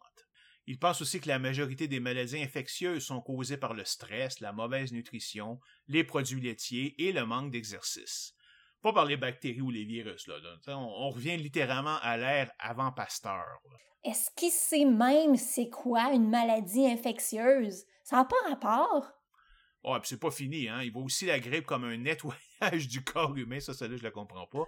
Et que les vaccins sont en fait le résultat d'une vaste opération menée par Big Pharma avec le support d'une majorité du corps médical. Évidemment. Il clame que les virus associés au rhume et à la grippe sont toujours présents dans nos corps, mais de manière à ne pas causer de maladie. En fait, il purifierait notre corps lorsqu'il est rempli de toxines. Oh boy! Puis il fait quoi des milliers de morts que la grippe fait chaque année? Oh, j'en sais trop rien, c'est un mystère. Mais en fait, évidemment, rien de ça est vrai. Là. Et j'apprécie beaucoup la réapparition subite des toxines, un marqueur évident de la pseudoscience. Ouais. Une autre lettre au même journal, cette fois de Gérald Bohémier, chiropratien retraité, dit que supposément la science ne supporte pas la conclusion que le vaccin est un outil efficace de la lutte contre la grippe. Ce qui est totalement, complètement faux. Ça me dépasse d'être aveugle de même. Il s'appuie sur quoi pour dire ça? Ben, sur la supposée présence du tibérosal, évidemment. Ouais, c'est original. Euh, j'imagine qu'il dit aussi que ça cause l'autisme. On peut rien te cacher. Évidemment, leurs propos ont été dénoncés par d'autres médecins, là, mais le côté intéressant est que ça a entraîné une enquête de la CBC, la version anglaise de Radio-Canada, qui a consulté les sites web de tous les chiropraticiens et des groupes de chiropratiques du Manitoba pour voir ce qu'ils prétendaient. J'imagine que ce qu'elle a trouvé n'est pas très beau. Euh, disons que c'était encore pire que ce qu'on pouvait penser. Il y a plus ah, de 10% des sites avaient des déclarations fausses ou pseudo-scientifiques. Par exemple, que la chiropratique offre des traitements efficaces contre l'autisme. Tu devrais aller les voir, peut-être, par exemple. le syndrome de Tourette, l'Alzheimer, ben oui, les coliques, les infections et évidemment le cancer. Faut pas l'oublier. évidemment. Des articles et lettres de chiropraticiens qui découragent la vaccination et un article disant que les vaccins ont causé une augmentation d'entre 200 et 600% du taux d'autisme. Une déclaration comme quoi la formation des chiropraticiens est pratiquement identique à celle des docteurs en médecine, ce qui est faux, on va le voir tout à l'heure. Certains chiropraticiens découragent même l'utilisation du CT scan, de la coloscopie ou de la mammographie comme outil de diagnostic. Même l'utilisation de crème solaire est disputée. J'imagine que la CBC a mis ça dans la face des associations de chiropraticiens. C'était quoi leur réaction? Oh, rien. Aucun chiropraticien n'a voulu répondre aux questions de la CBC, ce qui montre bien qu'ils ne peuvent défendre ses positions. Ils préfèrent se cacher. L'Association chiropratique du Manitoba, elle, s'est contentée d'une réponse laconique, comme quoi elle allait revoir le matériel reçu en accord avec ses processus internes. Autrement dit, elle fera absolument rien. Probablement que non. Sinon, ils auraient déjà fait ça le ménage. Là, vous dire, il n'y avait pas besoin de la CBC pour leur montrer. Là. En plus, tu remarqueras qu'ils n'ont pas dénoncé les déclarations ou ceux qui les ont émis.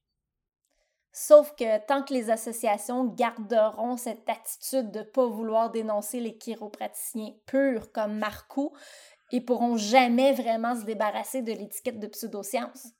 Je pense que tu as mis le, le doigt sur le bobo, là. Je pense qu'ils ont peur que la science révèle que leur utilité est beaucoup plus restreinte que ce qu'ils prétendent et va diminuer considérablement leurs activités et donc leur nombre et leur rémunération aussi. Hein. L'Association chiropratique canadienne, en charge de superviser la chiropratique au niveau fédéral, est là avant tout pour soutenir ses membres. Elle ne peut donc, même si elle le voulait, supporter le virage scientifique de la chiropratique sans entrer en conflit avec une majorité de ses membres. Et ça, c'est même si elle le voulait vraiment, car après tout, les présidents de ces associations sont élus par leurs membres, et comme euh, plus de 80% croient toujours aux subluxations vertébrales. Euh, ils choisiront jamais un président ou une présidente qui y croit pas. Eh oui.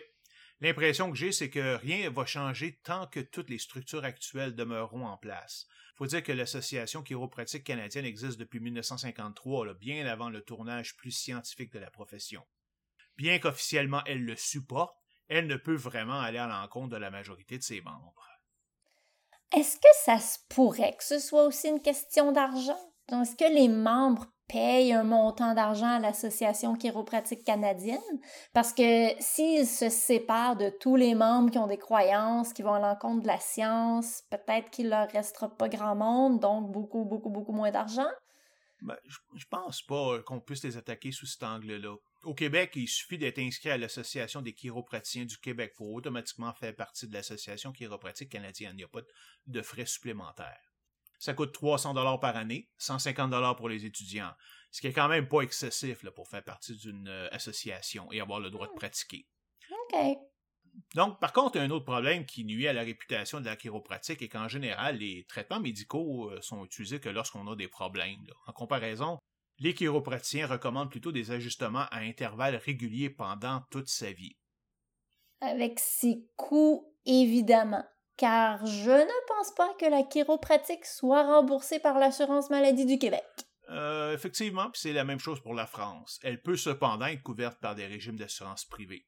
Je sais qu'à partir d'un certain niveau de couverture, que j'utilise d'ailleurs pas, l'assurance que j'ai au travail ouvre, offre la couverture euh, de traitement chiropratique et d'acupuncture aussi d'ailleurs. Oh ben ben, puis tu n'utilises pas ça toi. ben non, c'est-tu bizarre? oh, puis la situation est encore pire aux États-Unis avec leur coût ridicule pour la médecine.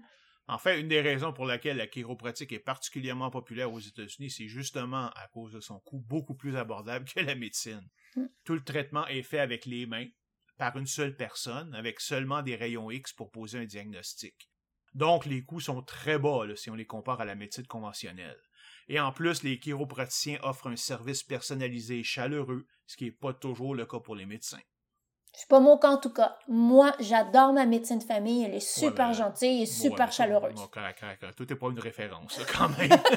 tout le monde veut être ton ami, même ton médecin. bon, changeons un peu notre approche.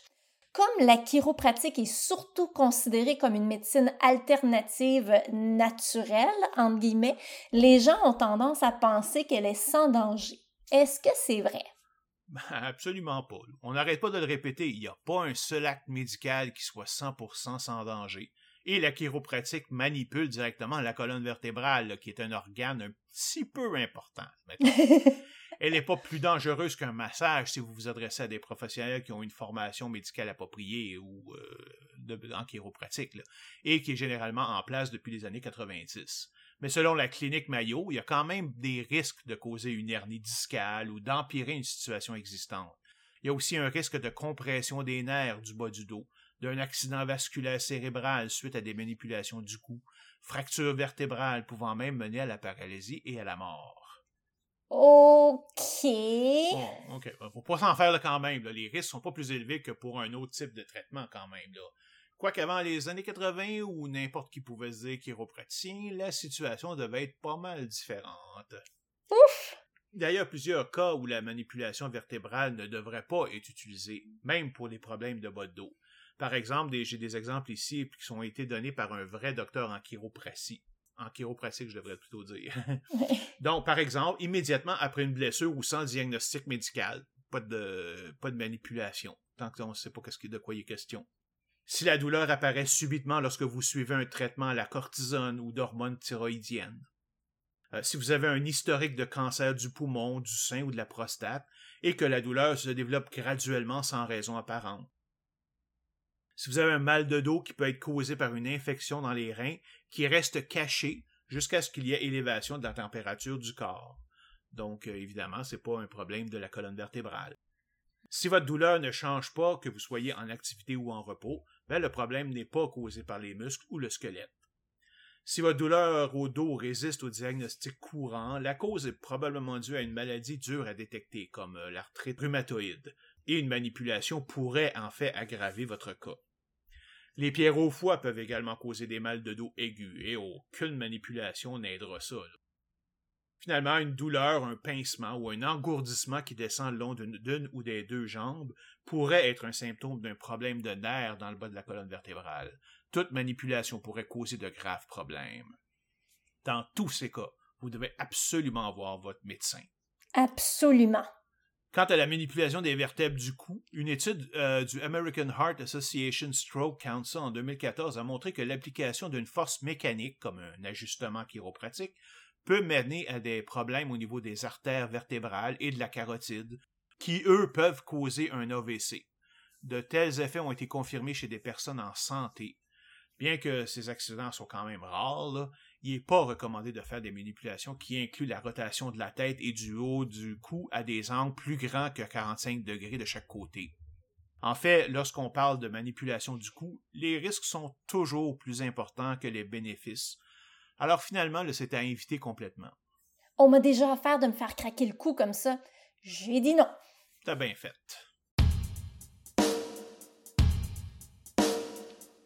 Maintenant qu'on a fait le tour de la chiropratique en général, j'aimerais qu'on parle de son implantation et de son statut au Québec. En fait, malgré ce qu'on a vu au Manitoba, la chiropratique au Québec et au Canada en général est beaucoup mieux régularisée qu'aux États-Unis, par exemple. Aujourd'hui, tous les chiropraticiens et chiropraticiennes pratiquants au Québec doivent faire partie de l'Ordre des chiropraticiens du Québec, créé par le gouvernement libéral en 1973. Cela confère à la chiropratique le statut d'ordre professionnel d'exercice exclusif, dont la principale mission consiste à assurer la protection du public. Aujourd'hui, elle se compose de plus de 1400 membres. En 1992, Lucienne Robillard, alors ministre de l'Enseignement supérieur et de la Science du Québec, annonce la création du programme de doctorat en chiropratique à l'Université du Québec à Trois-Rivières. Il sera mis en place l'année suivante, devenant ainsi le premier établissement public à offrir un programme de doctorat en chiropratique en français. Un doctorat?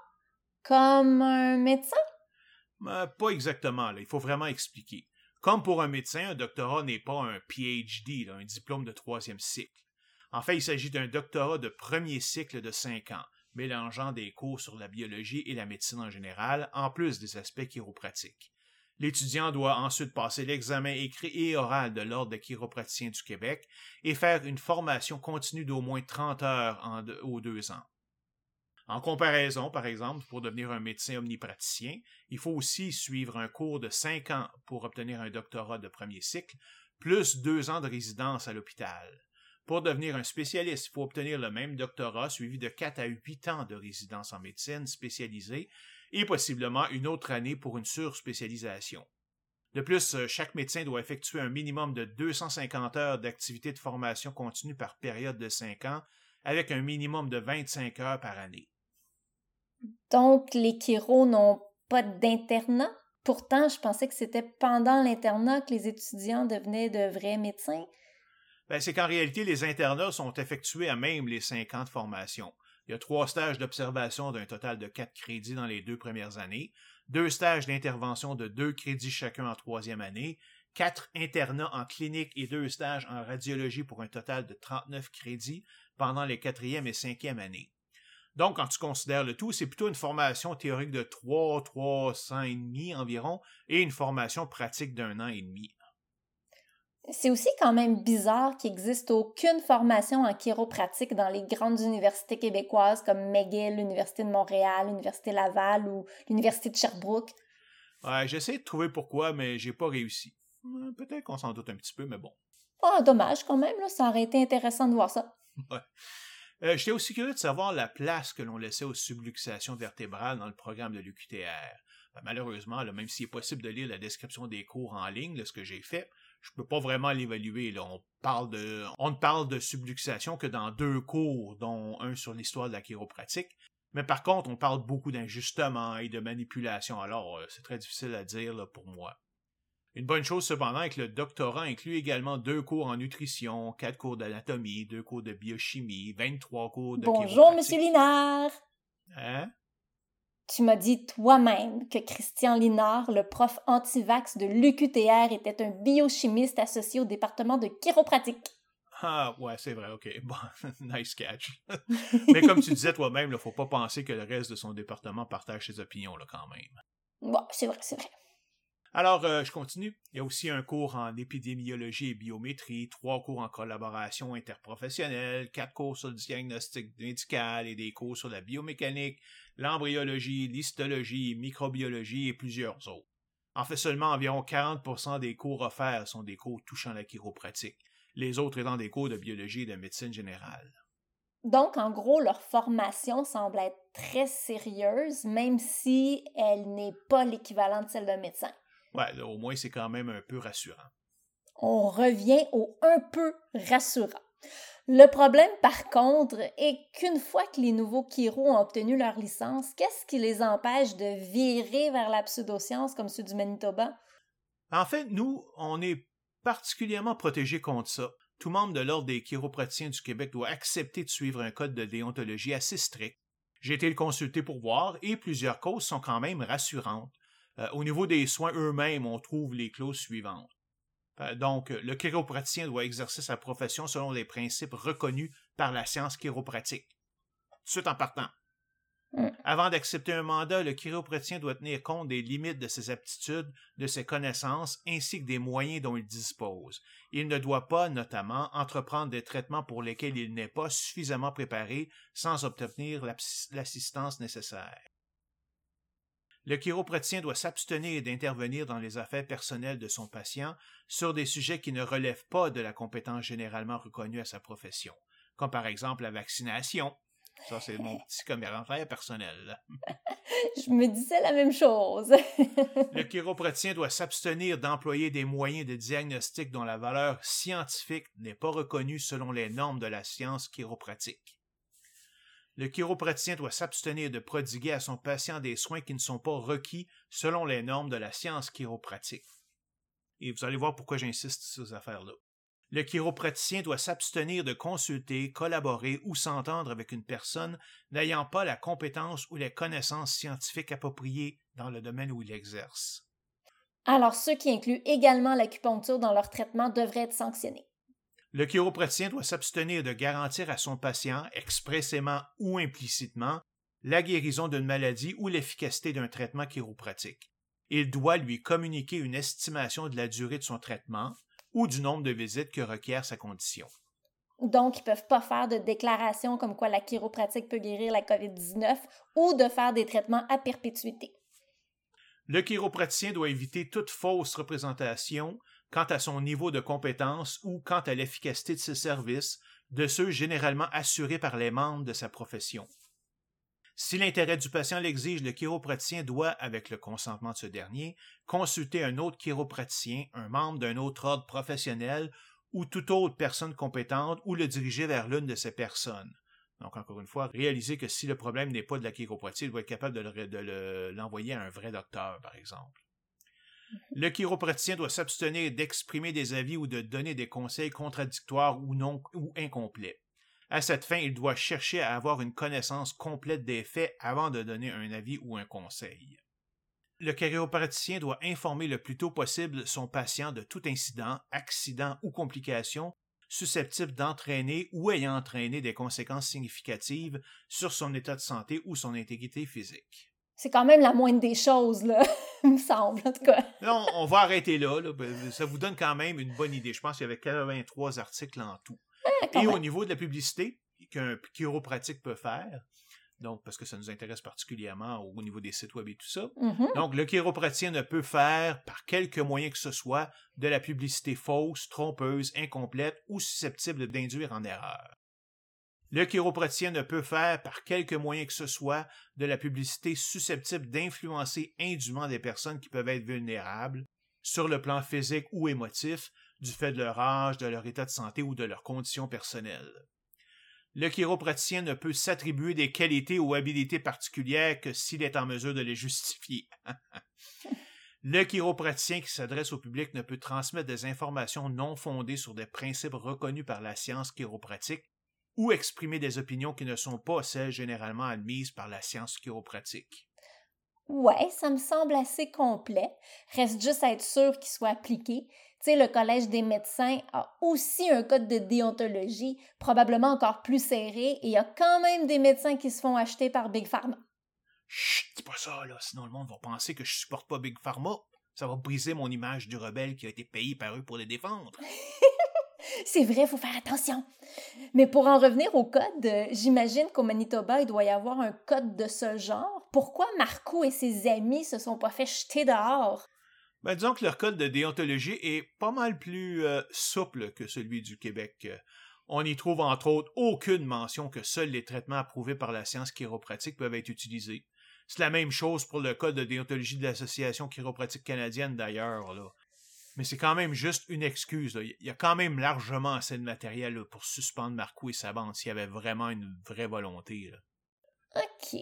Bon, c'est bon pour ce que les chiros ne sont pas supposés faire, mais dans la vraie vie? Ben pour m'amuser, je suis allé visiter le site de plusieurs cliniques de chiropratique pour voir ce qui était clamé comme résultat. À mon grand soulagement, j'ai pas trouvé de conneries de genre que la chiropratique guérit le cancer. Par contre, j'ai vu des choses du genre des fonctions digestives améliorées ou une diminution ou élimination des douleurs menstruelles. Hmm. Le concept de subluxation est aussi beaucoup plus présent que dans la formation universitaire. Euh, les maux de tête ou de cou sont aussi très présents, tout comme l'engourdissement des jambes et pieds, alors qu'on a vu que ce ne sont pas des traitements appropriés. En fait, toutes les cliniques que j'ai vues clament que la chiropratique est efficace pour bien d'autres choses que les douleurs dans le bas du dos, ce qui est faux. Ben, évidemment, il y a aussi des cliniques qui combinent le tout avec des pseudosciences comme l'acupuncture. Donc, en résumé, la situation est pas aussi pire qu'au Manitoba, par exemple, mais il semble y avoir encore pas mal de pseudosciences en action. J'imagine que l'Ordre des chiropraticiens du Québec monitore la situation pour éliminer les cas extrêmes, là, mais comme ce sont des chiro eux-mêmes qui en font partie, ben personne ne se fera attaquer pour clamer que la chiropratique est efficace contre les douleurs au coude. Comme on a jonglé constamment entre la science et la pseudoscience, j'aimerais, avant qu'on se quitte, qu'on fasse un constat final sur la chiropratique. OK, très bien. Ah, n'oubliez juste pas que je suis pas un scientifique là moi-même et qu'on n'a pas les moyens d'aller faire des vérifications sur place. Là. Hmm. Par contre, ça fait quand même cinq ans là, que je fais ce podcast-là. Je commence à avoir une certaine expérience. Tu fais des super bonnes recherches. OK, on comprend on comprend, et pour simplifier les choses, on va s'en tenir surtout à la situation au Québec. Maintenant, commençons par la formation. Ben, à ce point, il n'y a pas trop de problème, car tous ceux et celles qui veulent devenir chiropraticiens doivent passer par le doctorat en premier cycle de l'UQTR ou avoir une formation équivalente avec une attestation. On n'est pas comme aux États-Unis, où à peu près n'importe qui peut s'improviser chiropraticien. En fait, il y a là-bas une différence entre chiropraticien et docteur en chiropratique, alors que c'est pas vraiment le cas ici. On a pu voir que le programme de chiropratique de l'UQTR est très sérieux et inclut beaucoup de cours de sciences médicales.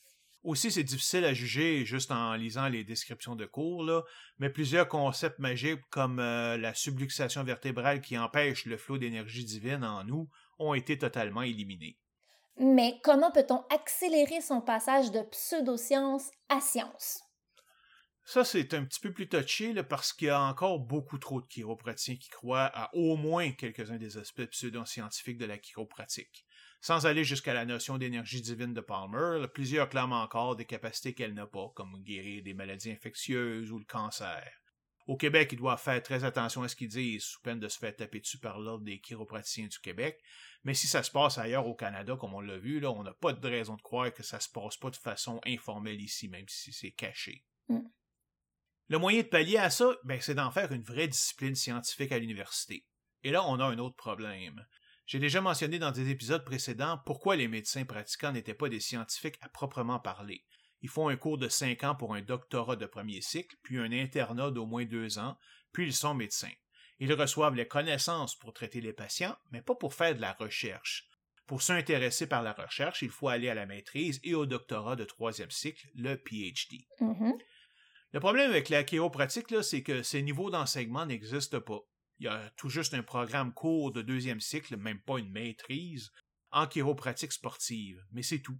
Ça ne veut pas dire qu'il n'y a pas de recherche, il y a quand même une chaire de recherche en chiropratique à l'UQTR, ainsi que la Fondation chiropratique du Québec qui les supporte, mais ça reste somme toute très mineur. Il y a deux cours du doctorat que j'ai pu voir qui introduisaient à la recherche en chiropratique, mais comme il n'y a pas de programme officiel d'études avancées, ben je me demande à quel point ils sont efficaces. Ce n'est qu'avec un programme de PhD de troisième cycle qu'on peut vraiment faire et promouvoir la recherche à grande échelle. Et au niveau du grand public?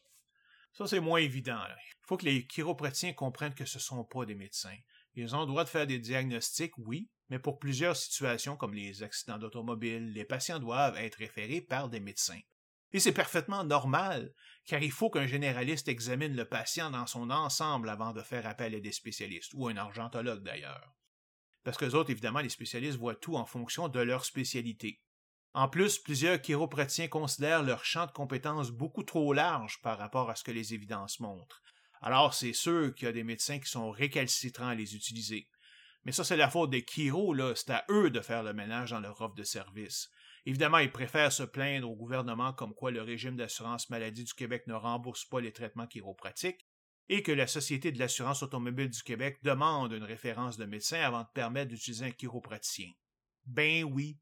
Et il faut que ça reste comme ça. Mm-hmm. Ils ne peuvent pas être les points d'entrée dans le système médical car ils n'ont pas les compétences générales nécessaires pour passer un diagnostic qui ne touche pas à la colonne vertébrale rappelez-vous qu'ils n'ont l'équivalent que de trois, trois ans et demi de cours théoriques, donc 40% dans leur spécialité seulement. Les médecins pratiquants ont eu une formation théorique de cinq ans dans toutes sortes de spécialités, sont donc beaucoup mieux formés pour faire un diagnostic initial. Et pour les associations? Ah, ça c'est encore moins évident. Si on regarde l'ACC ou l'OCQ, le problème est que puisque tous les chiropraticiens en font partie et que leurs dirigeants sont élus, ces organisations n'iront pas vraiment à l'encontre du point de vue majoritaire de leurs membres. Et donc, si la majorité de leurs membres ne s'en tient pas aux évidences pour décider ce qui est efficace, ce sera aussi la tendance de l'organisation.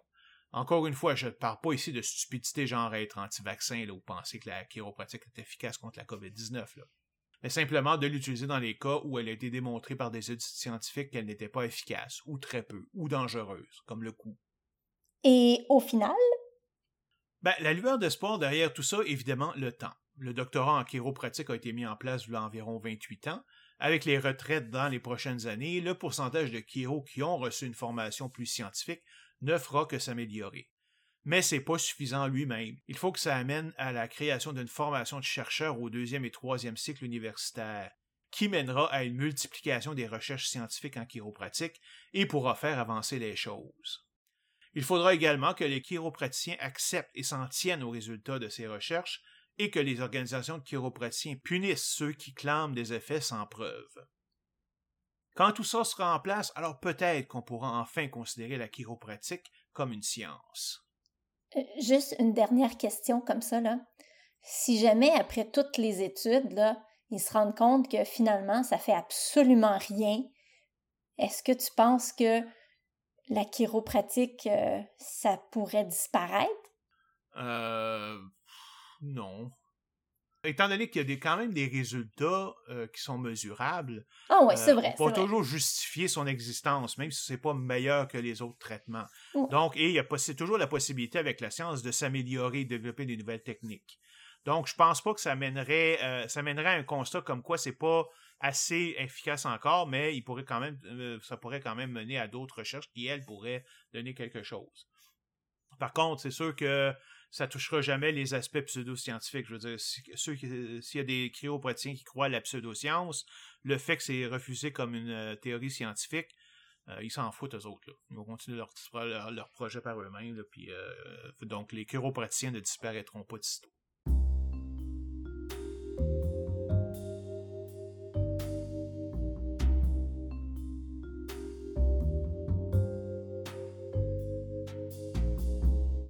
c'est maintenant tout pour cet épisode. On se... Je peux-tu t'interrompre une petite minute? On se... Bien sûr. Euh, je veux juste dire que cet épisode a été particulièrement complexe à écrire, là, et que j'ai changé, disons, quand même de point de vue une couple de fois, là, suivant les, découvertes que je faisais. Euh, disons que le, ma pensée initiale sur la chiropratique n'est pas la même que ma pensée finale. Je hmm. pense en même temps que c'est une bonne chose parce que ça montre aussi qu'on est quand même ouvert à changer à, au fur et à mesure de ce qu'on trouve. Et avec tout ça, justement, séparer le vrai du faux, ça n'a pas été simple à faire, je dois dire. Oh, pauvre toi, ça a été difficile, ça a été long. Eh oui, pauvre moi. Et c'est pour ça que mon prochain épisode va parler d'un sujet plus léger, genre la, la cryptozoologie. Oui, Bigfoot! En plein ça, Nessie, le Yeti, le Sasquatch, etc. Ben, en tout cas, on se revoit bientôt pour mon deuxième épisode qui portera sur. Euh, ah, puis je vous le dis pas, ça va être une surprise. Un indice? Ben, je vous prédis que ça va être intéressant. euh, tu dis ça pour ça ou juste parce que t'as pas encore décidé? Je dis ça pour ça. à la prochaine! Excuse. À la prochaine. Bye tout le monde. Oh, euh, avant de nous laisser pour vrai, euh, je veux juste mentionner que j'ai maintenant un site web que je n'ai pas encore annoncé. Alors voici, j'ai un site web, isabellestephen.ca. On y trouve quoi là-dessus? On trouve les informations pour me suivre sur notre podcast, sur euh, ma chronique euh, paranormale à la radio à tous les jeudis matins et mes conférences. OK. C'est fini la plug, là? C'est fini la plug. bon, maintenant, ça fait assez longtemps que ça roule, on va aller se coucher. C'est bon. À la prochaine! bye. bye.